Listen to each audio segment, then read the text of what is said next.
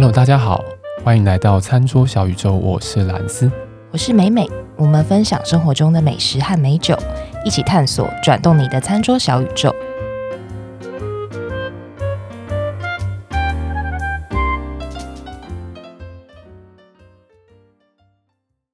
好了，又回到我们的餐厅介绍的时间。今天呢，美美好像要介绍一间异军突起的一间餐厅。对，今年刚好哎，下半年的米其林，不管是餐盘啊，或是在线餐厅的名单都公布了嘛。那今年也是我们在台湾这边呢，第一次也有在台中做了一些餐厅的选择，然后也有餐厅得到了一些星级的评价。对，那这间餐厅是什么样的一间餐厅呢？妹妹，它是一间算南洋风的料理。这次就是想说带大家看一下中部的餐桌啦。因为现在疫情的关系嘛，很多人都没办法出国哦，是啊，那是不是大家都有在疯狂的在台湾进行报复性的旅游？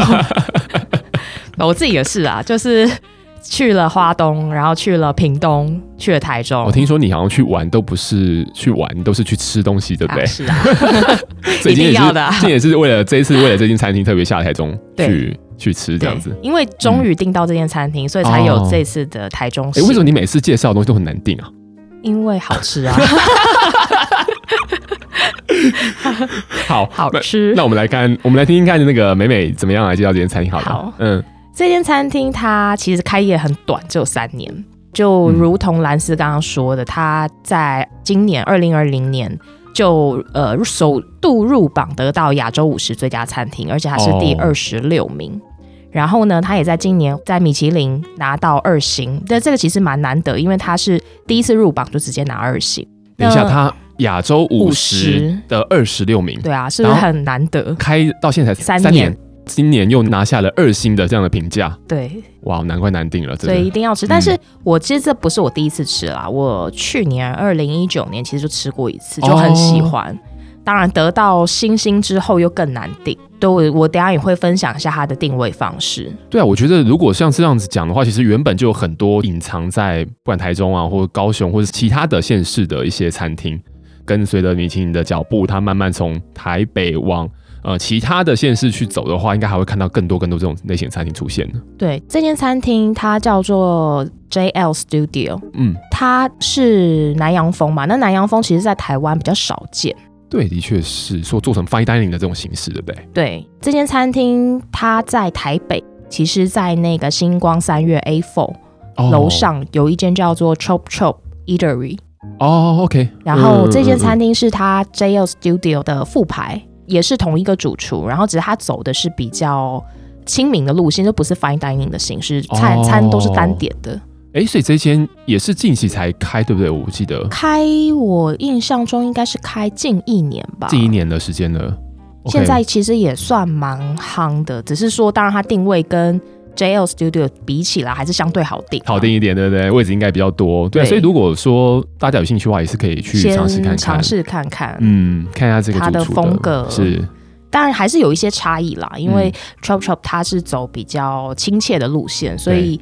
它的菜色跟台中的 JL Studio 还是有一点不一样。OK，不过如果讲到南洋料理的话，让我想到比较多，不然就是海南鸡饭嘛，我们常听到的，啊，不然就是一些加了椰浆的咖，对，或者是拉萨这样子的风味的餐。所以这间餐厅也是这样的路线吗？呃，有，但是它的呈现形式比较特别。对对，然后我等一下介绍菜的时候会跟大家介绍，因为它整个套餐吃下来，每一道菜我都很喜欢啦。但是因为我们节目时间有限，所以我大概会挑三道我自己最喜欢的菜。去芜存金就对了，他没有无，没有无，他都是精。哦、Sorry，我要先致歉，对不起，对不起，我说错话了。没事没事，好，我先介绍一下它的那个地理位置好了，嗯、它是在台中。对，如果不管是从台北或是各个地方要去台中的话，其实最快的方式就坐高铁嘛，然后高铁站出来，其实坐计程车十分钟以内就到了。所以其实还蛮方便，然后它定位都是一律采官网定位。那官网它是只开放近一个月以内的位置，嗯、也就是说，假设我今天如果要订一月一号的餐厅，我就是十二月一号的凌晨的零点零分去刷那个网络的页面，大家要注意听下来啊。对，对。所以大家就记得说，它就是定位只能开放一个月，然后尽量就是在一个月的那一天的凌晨就去刷那个页面，因为现在其实真的蛮难定的。辛苦啊，为了吃，你到底花了多少钱在划手机，是为了要定位啊？就是啊，随缘啦，我有那个。好，然后我介绍一下他这个主厨好了，主厨是叫 Jimmy，中文名字叫林田耀，田是那个心字旁的田。哦，嗯，他是从小在新加坡长大，然后有在台中知名的那个之前有个乐木餐厅哦，对啊，磨练了七年。那这个乐木餐厅现在是已经歇业了啦，但主厨又在台中又新开了一间叫小乐木，小乐木，他是我下一个目标，下一个目标。好，那有机会的话在节目上好，我再跟大家分享。他也有到国外进修，然后最后是在新野集团算很对他很赏识，所以就投资开了这一家 JL Studio。他的餐点都是用套餐的形式，一季一季它是一个主题的套餐，那每一季它会重新再更换菜单。平日的话只提供晚餐，那一个人是三千八；假日的话就有午餐，午餐的话是两千八。哦，假日才有午餐？对，因为是套餐的方式，所以他就没有点菜的问题。进去就直接坐下来就可以等着上菜，对，跟一般的 fine dining 的形式应该是蛮类似的，对，对嗯。那餐厅的座位是蛮宽敞的，它的装潢是比较偏日式简约的风格。哦，日式简约。对，餐桌的颜色是非常干净的白色，嗯，椅子的颜色是很温暖的木头色。其实 JL Studio 它的餐点的颜色是非常缤纷。那我们想想看，它很干净的白色跟很温暖，它的椅子是木头色，其实对于它的餐点的呈现方式是非常跳的。嗯，就这样子的装潢，等于说帮餐点加了很多分啦。所以我觉得它整体的视觉的给人的印象感觉非常好。刚刚美美有讲到说，它的整个摆盘非常的缤纷，颜色非常的多。对，这可能也就是跟主厨本身是新加坡人。有直接的关系吗？因为大家想象中的那个南洋的感觉，就是哇，那个颜色非常的丰富，非常的鲜艳，富有很多朝气的这种感觉。对，刚刚有讲到说他的菜就是一季一季出，然后我们没有点菜的问题，所以我来先介绍一下我最喜欢的三道菜。第一道菜叫做小印度，小印度，对，因为我们知道印度它是很多民族融合的嘛。那这道菜它是怎么呈现？它是用陶制的碗，有点类似像钵的形状。哦，里面有樱桃番茄，有苗栗鲜乳。这个鲜乳比较特别，它不是液体的，它是有点像优格的质地。哎，苗栗鲜乳是在苗栗产的鲜乳这样的意思？对对对对对，哦，因为我看它上一季它是有用彰化鲜乳，所以它用的应该都是在地的小农的鲜乳。哦，是是是是是。再来是里面有马粪海胆。哦，嗯，还有食用花，就它的招牌特色里面有。粉红色、黄色、绿色的食用花的点缀，嗯嗯嗯。酱汁的话是用咖喱液提炼出来的绿色的咖喱油。哦，咖喱油，哎、欸，这个咖喱油它，因为我直接听到这个东西的时候，我直接联想到它可能是味觉炸弹的感觉，嗯、就是哇哇，好像集成很多咖喱香料等等的。它这个咖喱油比较特别，它是走清爽路线，它是淡淡的咖喱香气，嗯、口感也是偏比较温和，有咖喱的香味，但是它因为里面有海胆嘛。海胆其实味道很纤细，对，所以它的酱汁不会去盖过主要材料的食物味道，哦、就提味的作用啦。我最喜欢是它在那个刚刚不是讲到它的这个菜是用剥的方式呈现嘛，它外面还附了一个小的印度咸咸圈，不是甜甜圈哦，是咸咸咸咸圈，这很可爱，小的印度咸咸圈。好，重头戏来了，服务人员就是要我们先把刚刚那个碗里面很漂亮的东西全部把它拉在一起哦。然后拉的越烂越好。他说：“你们就不要管什么海胆，那个花很漂亮，就是整个把它拉到烂，再用那个印度咸咸圈沾着那个碗里面的东西吃。哎，印度咸咸圈它也就是跟我们认知的甜甜圈的口感是有点不太一样，不太一样。它的口感类似像棒蛋糕啊，比较扎实一点，对，稍微扎实一点啊。它的体型也不会太大。我们全部把它拉在一起之后嘛，然后吃起来你会觉得，哎，海胆。”鲜奶、咸盐圈，这完全不搭嘎的东西，还有咖喱，是，但是它全部拉在一起之后，用咸盐圈沾，它一切就是非常非常的合理，合理吗？对，但我讲合理其实有点保守啦。哦，是我为什么会把它排在我最喜欢的菜？是我觉得非常惊艳。是，它是我整个套餐吃下来我最喜欢的一道菜。哈哈，我们知道说海胆除了甜之外，对它其实有时候海胆还会有一些奶香味。哦，奶香浓郁的这种感觉。对，嗯，这个奶香味跟刚刚讲的要，优格质地的苗栗鲜奶其实非常融合，然后又再加了一些很温和提味的绿色咖喱油跟微酸的樱桃番茄。那这个樱桃番茄还有一个很重要是说，因为我们刚刚把所有的材料拉在一起。那这个樱桃番茄其实它即便拉完之后，它那个番茄的形状还是在哦，它的口感其实是偏 Q 有韧性的那种，不是那种软的小番茄哦。对，所以等于是说它拉在一起之后，番茄维持它的形状嘛，所以你吃下去的口感层次是丰富的啊。理解，嗯嗯。所以这道菜是就我最喜欢的一道菜。大家如果说在赶得及这一季。订到的话，还是可以试试看。它这间餐厅是它很多经典的菜色啦，比如说像我等下要介绍的第二道菜，它都会有同样的菜名，可是每一季它的呈现方式会有点不太一样。哦，对，就主厨也是蛮有玩心的，对，也蛮有玩心的。好，然后我来介绍第二道我喜欢的菜，是这间餐厅的招牌菜，叫做甜甜海南鸡饭。那这个甜甜不是小甜甜的甜甜，是主厨的名字。刚刚讲到是那个心字部的，对，心字部的甜。嗯嗯嗯。海南鸡饭的鸡用的是小母鸡。哦。饭不是真的饭，它是用洋薏仁，就小薏仁来取代白米饭。哦。上面有裹非常薄片的小黄瓜，也有一些可以食用的黄色小花瓣。那我觉得应该是万寿菊啦，那个芳香万寿菊，其实在建国花市其实都买得到。哦，是我自己有种过，还蛮还算蛮好种的。蛮好种的，蛮好种，它可以拿来泡茶哦，泡茶观赏也 OK。它就是有一个很独特的香气。美美也是有这个闲情雅致啊，泡茶可以啊，很多香草，还有很多，比如什么 马鞭草啊，或者那都可以自己买回来，都很好种。哦哦哦好，然后我拉回来哦。哦，好好 好，我们讲到那个万寿菊嘛，然后还有青葱丝，所以整道菜它是刚讲这些佐料，它是用比较堆叠的方式呈现，所以它口感上面算是也蛮有层次的。比如说像那个薏仁，它是吃起来 Q Q 滑滑的，对，叠上小母鸡嘛，所以它很嫩很香，跟薄片比较脆口的小黄瓜，最后就是小花瓣青葱丝去点缀香气。整体吃下来，其实它的分量不大，哦、嗯，但是你会觉得它是一气呵成，就是我觉得算是不愧是这间餐厅常青的料理，不管中间它是怎么样方式呈现，但是大致。的原貌不会差距太多，听得出来，它的这一道菜真的是平衡感非常的好的一道菜。它结合了各种食材，都是一个不同面向的呈现，然后全部把它放在一起，让你一次能够品尝得到这样子。我觉得算是一个高雅版的海南鸡饭。高雅版海南鸡饭。等一下我会讲到餐搭，因为。我们后来点的一支酒就是拿来搭这道菜。对，我刚刚就是在想说奇怪，嗯，这酒嘞，讲到对啊，这奇怪，好像不太符合。美美，其实今天是怎么了？没有，我们是先讲菜。好，先讲菜。等下会是讲到酒，你不用担心。好，我不可能不喝。好，第三道菜是是马来文，叫做 Nasi Lemak，它的拼法是 N A S I 嗯空格 L E M A K，Nasi Lemak。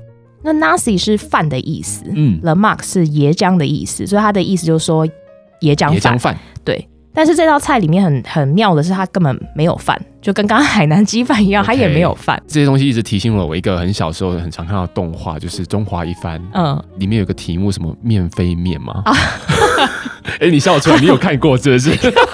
有，还有那个什么猪仔包里面没有猪，对对对。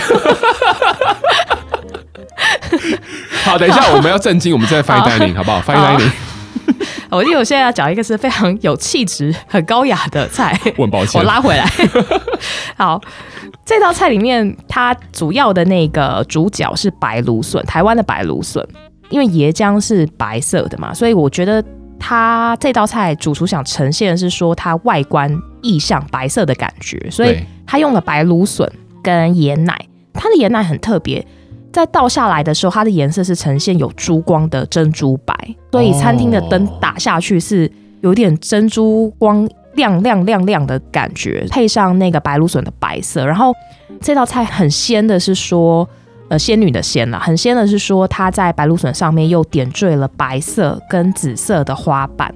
哦，对，还有一个最我觉得巧思啦，是主厨把白芦笋的外围给削掉，嗯嗯嗯，削得很薄，然后在白芦笋的中心铺上黄色花瓣，再把刚刚削下来的白芦笋再把它铺回去，所以它外观看起来还是原来白芦笋的原貌。可是你看着它，你会发现它的薄薄的白色的皮下面是透着黄色的花瓣的哦，所以整个非常的梦幻。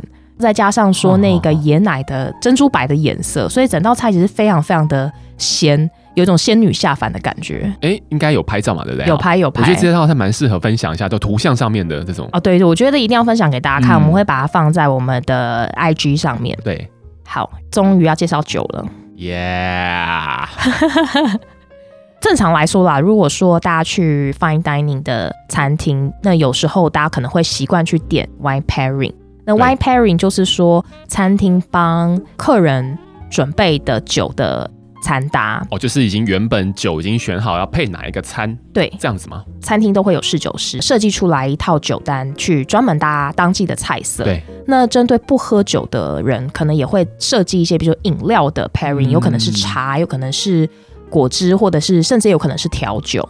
哎、欸，我想要帮观众朋友问一下，假设我今天对酒真的不太熟悉。平常没有来喝酒，但我可以去直接点，呃，他可能在菜单上面就会有一个 pairing 的一个区域，他会写说哪一支酒可以配哪一道菜，会写的非常的清楚，是这样子的。对，看餐厅，因为大部分有些餐厅可能就说，比如说我可以选择三杯的 pairing 或五杯的 pairing。哦有些餐厅它不会特别在菜单上面注明说这个酒要配哪一道菜哦，但是旁边都会有服务人员会过来跟您解释，就说，比如说，好，现在要上这道菜了。那同时酒他就会一起上哦，原来如此。对，他会跟你解释说，哎、嗯欸，为什么他们要这样搭？所以如果观众朋友哪天去了 fine dining 的餐厅，也不用太担心说，哎、欸，我不晓得怎么搭酒什么的。其实就是直接问那边的服务人员就可以了。这样对，最简单的方式就是你直接点他的 wine pairing，因为都是设计好的啊。对的。那顶多就是看自己的酒量啦，嗯、酒量好一点可能就五杯，嗯、那酒量不好就可能就点少杯一点。哎、欸，所以美美是点了几杯？我我们点整支。啊，点整支。好，我们我要先说为什么点整只啦，因为我们这次去的人人蛮多的，总共哎、欸、也没有很多，呃，没关系，你们就点整支吧。对，对反正我们这次去就六个人呐、啊，里面有一些酒同性友人没有那么喜欢，或者是喝不习惯，所以我们还是有自己带酒去餐厅。但是这边也要跟听众朋友分享一件事情，就是说，呃，如果我们去餐厅要自己带酒的话，礼貌上还是要先询问餐厅，就酒我们能不能自己准备。哦，同时，如果餐厅它因为有开酒的服务嘛，可能也会使用到餐厅的酒杯。那每一间餐厅它可能就会依据自己的状况去收开瓶费，这个是使用者付费，我觉得这个是很合理、很正常的，或是叫做清洁费，对，或是洗杯费这样子的一个名目。嗯、对，所以这边就跟大家分享一下，就是说，如果假设真的要带酒去餐厅，礼貌上还是要问一下能不能带。OK，好，然后我们就自己带了。然后自己带之后，我们还是想看一下它的酒单。然后看到有一支酒，它很特别，它是一支法国清酒。清酒，对，法国的清酒，法国清酒很很妙。它的酒标是写 unfiltered，就是未过滤，又用百分之百的法国的米。所以我们基于很好奇就点了。所以它颜色应该很很黄色，很黄，没有过滤。对，哇哦，我来形容一下它的味道好了。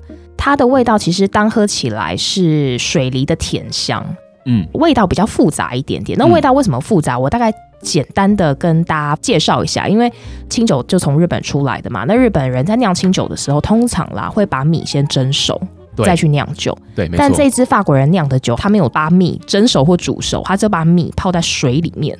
你说原本硬硬的样子，对，泡在水里面，就直接泡到水里面。泡完之后，嗯、日本人酿清酒，他通常还会有。把米的外围削掉，所以我们有时候看清清酒的酒标后面可能会写精米步合。对，精米步合。那法国人没有做这件事情，他完全没有把米的外围削掉，也就是说他没有做精米这件事情，就把泡了水的米拿去酿酒。哇哦！所以它的味道其实跟我们熟悉的清酒的味道有一点不太一样。这边我想要补充一个事情，就是说刚刚美美讲到的精米步合。这个是在日本酒面很常酒标上面会看到的一个资讯哦。那简单来讲的话，大家可以想象一下，平常我们每天吃白米饭，其实我们这个白米饭哦，它也是有透过精米这个步骤才会变成是你现在看到买来的这米的这个状态。如果我们原本没有透过精米的话，那这个米就会是糙米的样子。所以通过精米的这个步骤，把这个米的外壳给磨去、削掉，得到味道上比较纯粹、比较干净的一个米的状态。这就是整个精米的过程。那精米不合的不合呢，就是在指说它精掉了多少米的百分比。对，这一支因为它没有经过精米，所以它的味道就有一点像刚刚兰斯举的例子啦，就是我们平常吃糙米跟吃白米饭味道是截然不同嘛。对，白米是吃起来比较纯净。那所以这支法国的清酒，它喝起来不是走纯净路线，它是又有水梨的香气，但是它的酒体本身是复杂的。单喝，坦白说，我觉得个人觉得没有那么讨喜啦。但是其实神奇的地方就在这边，侍酒师他为什么会介绍这一支？他建议我们把这一支法国清酒拿来跟海南鸡饭做搭配。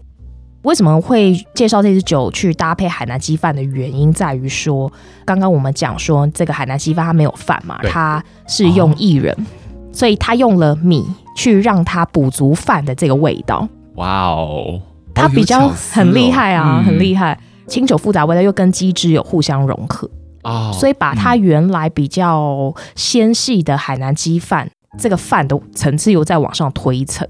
原来如此，所以大家可以稍微想象一下，如果是一个比较复杂味道，碰上刚刚讲的小母鸡，对，这样子肉质可蛮纤细的，然后味道是比较偏有肉的甜味的这种对。感觉，去把它碰撞在一起，所以让它整个海南鸡饭，它纤细的味道其实都还在，但是它的骨干就变得很强壮。哇哦！所以这个是我觉得一款酒单喝你并不喜欢，可是搭了菜之后你会觉得。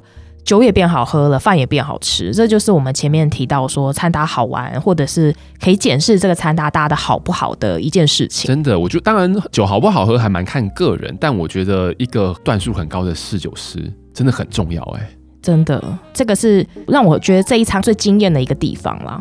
总结来说好了，这个餐厅除了视觉非常享受之外，餐点的味道当然就台湾比较少见的精致的南洋风。对，然后我也很赞赏说。JL Studio 跟他的集团就是 A4 的那家 Chop Chop Eatery，是对于服务人员的训练哦。因为其实我们从去年 JL 去过两次，对 Chop Chop 我去过三次，嗯嗯，每一次的服务人员其实都非常的，你会感受到他们是很有温度跟热情哦。因为其实像很多 Fine Dining 的餐厅，对服务人员对于介绍餐点，当然都一定会介绍很专业、很详细嘛，但是。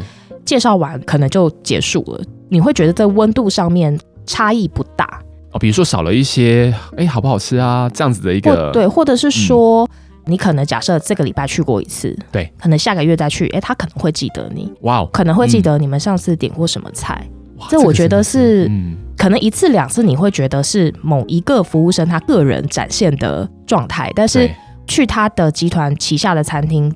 目前吃下来，你会觉得每一个服务生都对于他工作的地方非常有热忱，嗯，对于客人他喜不喜欢或者是他的喜好，他们都有在观察，有在注意。哇哦！所以这个是我觉得另外让我印象很好的地方。嗯嗯，嗯。如果说在台中的 JL 很难订的话，大家就先去台北的 Chop Chop Chop Chop Eatery 吃吃看啦。今天就介绍餐厅就到这边喽。那如果大家对我们今天介绍的餐厅有什么样的意见，也欢迎留在留言处跟我们讨论分享。那如果喜欢我们的节目的话呢，也欢迎追踪我们的 Facebook 以及 IG 的账号，我们都会把相关链接呢放在我们的资讯栏。那我们今天就到这边，谢谢大家，拜拜，拜拜。